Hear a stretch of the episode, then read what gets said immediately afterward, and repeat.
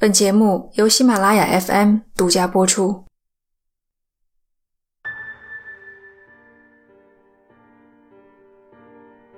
电影《沉默的羔羊》中，野牛比尔绑架了参议员的女儿，保不准已经剥了她的皮做衣服了。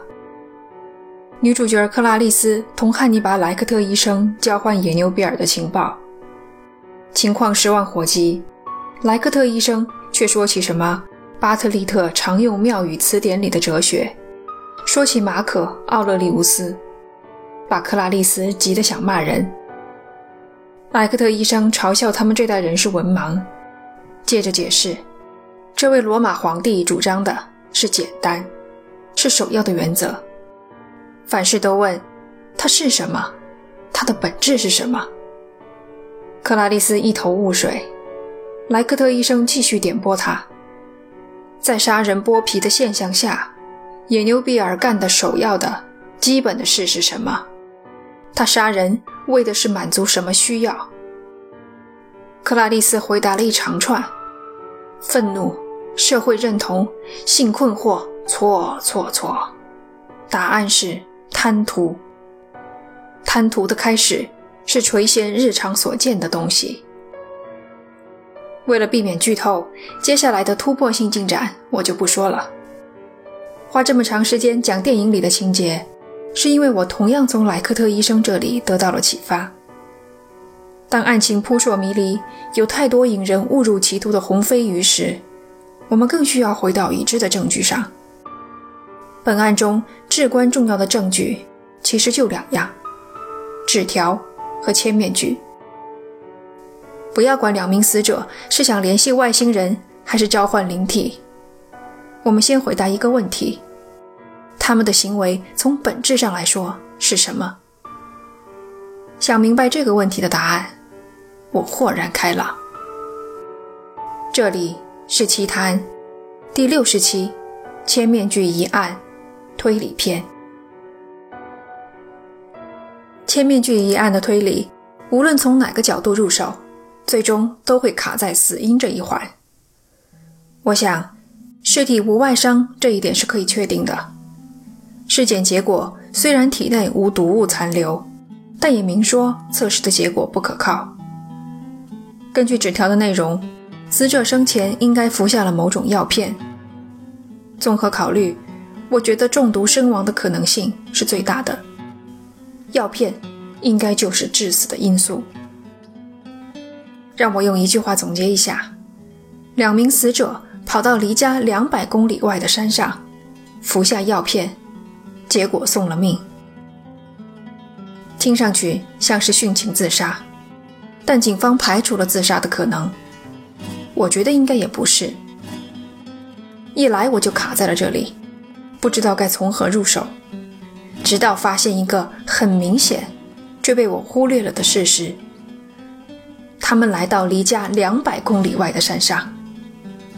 两百公里并不短，坐大巴车可能要坐三到四个小时，一来一回至少一天要搭进去。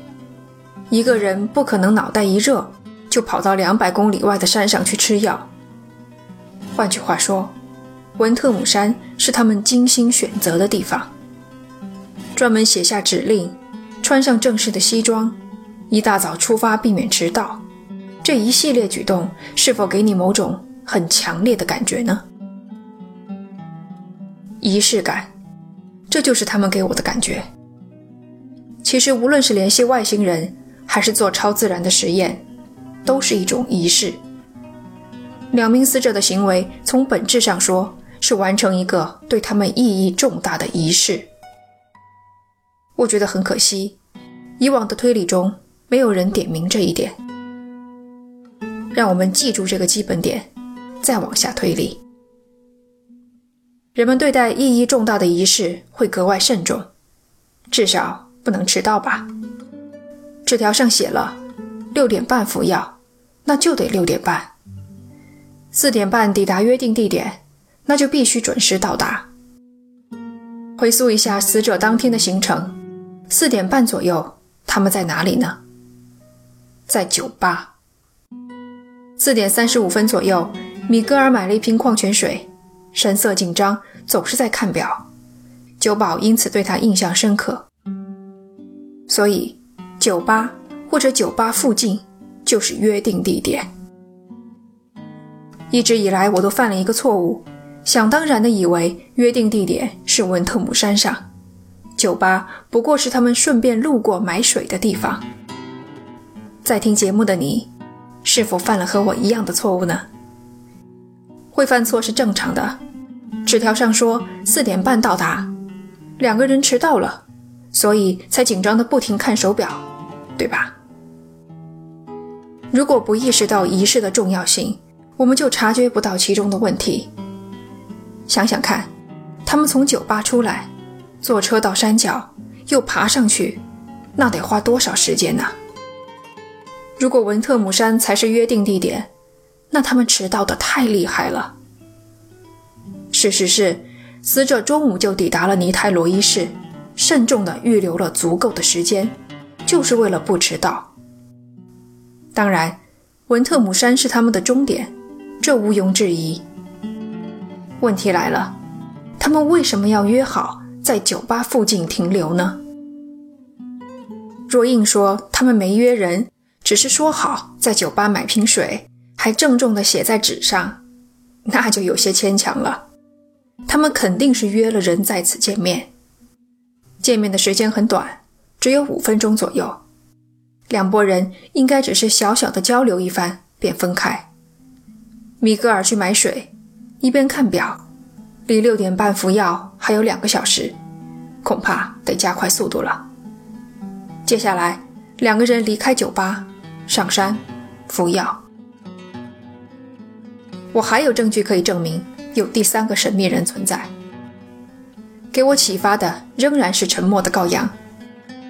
莱克特医生曾对克拉丽丝说：“你看过卷宗了吗？”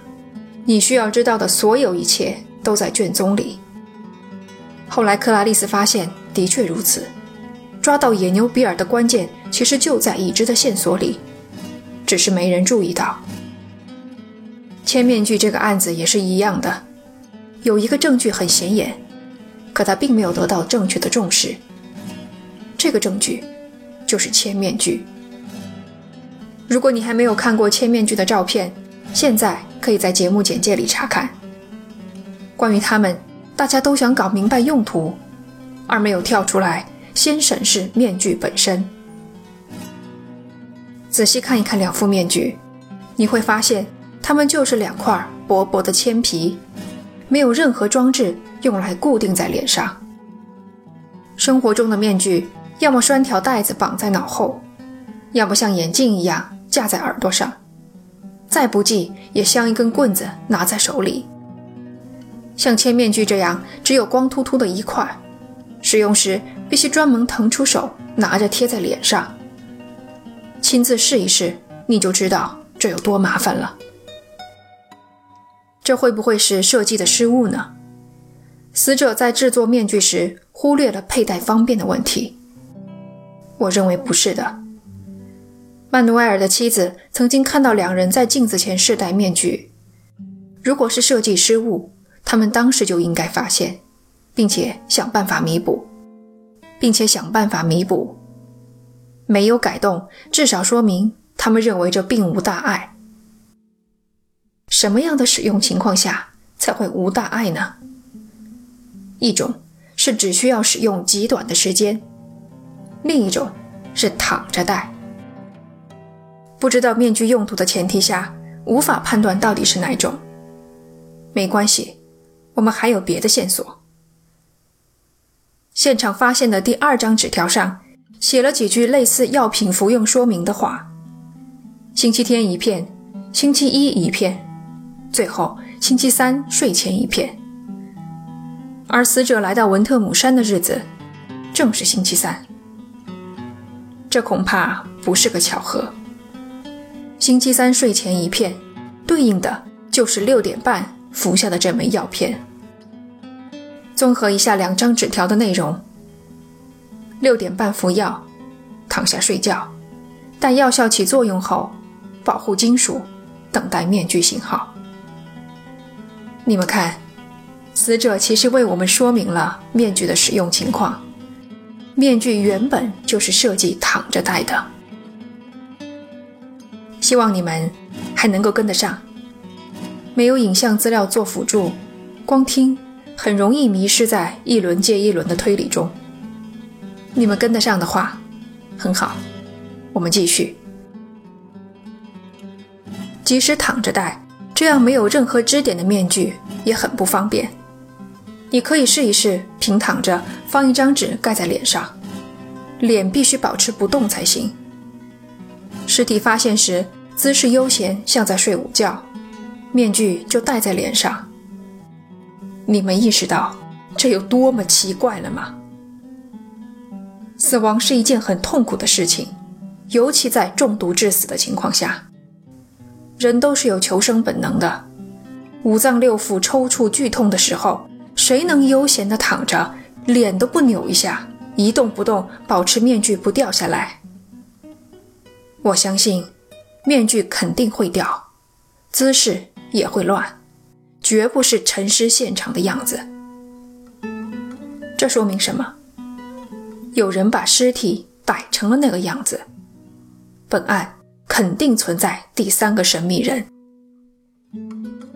神秘人为什么要整理尸体，而不报警或是叫救护车？答案很明显，他害怕承担责任。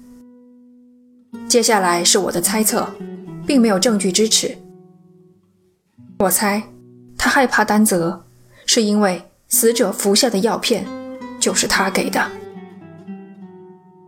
其实，在阅读纸条内容时。我就觉得奇怪，按照上面所写，死者从星期天到星期三都要服药，可前几天都没事，只能推测药片和死亡当天吃的不一样，当天的药片可能成分不同或剂量更猛，最终将二人毒死。在酒吧，神秘人把药片交给二人，这不需要太多时间，五分钟足矣。要推理到这一步并不难。我看到国外论坛上不少人都认为有神秘人存在。大家争论的焦点在于他到底是有意还是无心。赞成谋杀的人有很切实的依据：死者当日携带价值约九百四十欧元的钱财，有一大半都不见了，只剩贴身口袋里的七十欧元。这便是谋财害命的证据。可我有个疑问：假如真是谋财害命，为何不将死者身上的钱一并拿走，手表也不摘走？有时间给尸体摆造型，难道就没时间摸摸他们的口袋，摘掉手表吗？还是说他不在乎剩下的那点钱？七十欧元放在今天也不是一笔小数目呀。由此，我推测有两种可能性。第一，拿走钱的不是神秘人，而是陈尸地附近贫民窟的人，或者是那个知情不报的警察。他们不敢搜索尸体，只拿走了包里的钱。第二，拿走钱的是神秘人，但他的目的不是谋财，而是借此迷惑警方，让人误以为这是谋财害命。发现二人死亡。神秘人首先想到的便是处理尸体。尸体可以埋，可以用东西盖住，但他最终决定冒个险，摆出睡觉的姿势。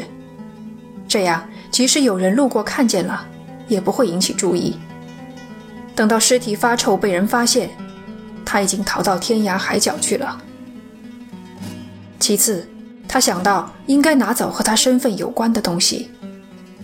有一样东西。我猜是被神秘人拿走了。第三张纸条上说保护金属，可现场压根儿没见着什么金属。这块金属在仪式中担任了重要的角色，很可能透露了仪式的信息。神秘人的身份能顺藤摸瓜查出来，所以必须拿走。以上便是我对此案的推理了。你会发现。其实我也没解答什么关键的问题，像死因、谋杀还是意外、神秘人的身份，包括切面具的用途等等，仍然是谜团。信息有限，我只能做到这一步了。这两期节目听下来，你可能觉得和听了两堂数学课一样累，但我乐在其中。我始终认为，人类是天生喜欢解题的生物，就像捕猎一样，即使只有几个脚印，也能追到猎物的踪迹；即便只有极有限的信息，也能拨云见日，窥见真相。顺带一提，这期节目里提到了《沉默的羔羊》。如果你想听我聊一聊这部经典恐怖片，欢迎点击我的头像，看看是不是有一张新专辑。漫谈这张专辑将收录影评、漫评、书评、创作心得、吐槽娱乐、天南海北各种主题的内容。别忘了点击订阅，不要错过精彩的节目。感谢你收听这一期的节目，这里是奇谈，我们下期见。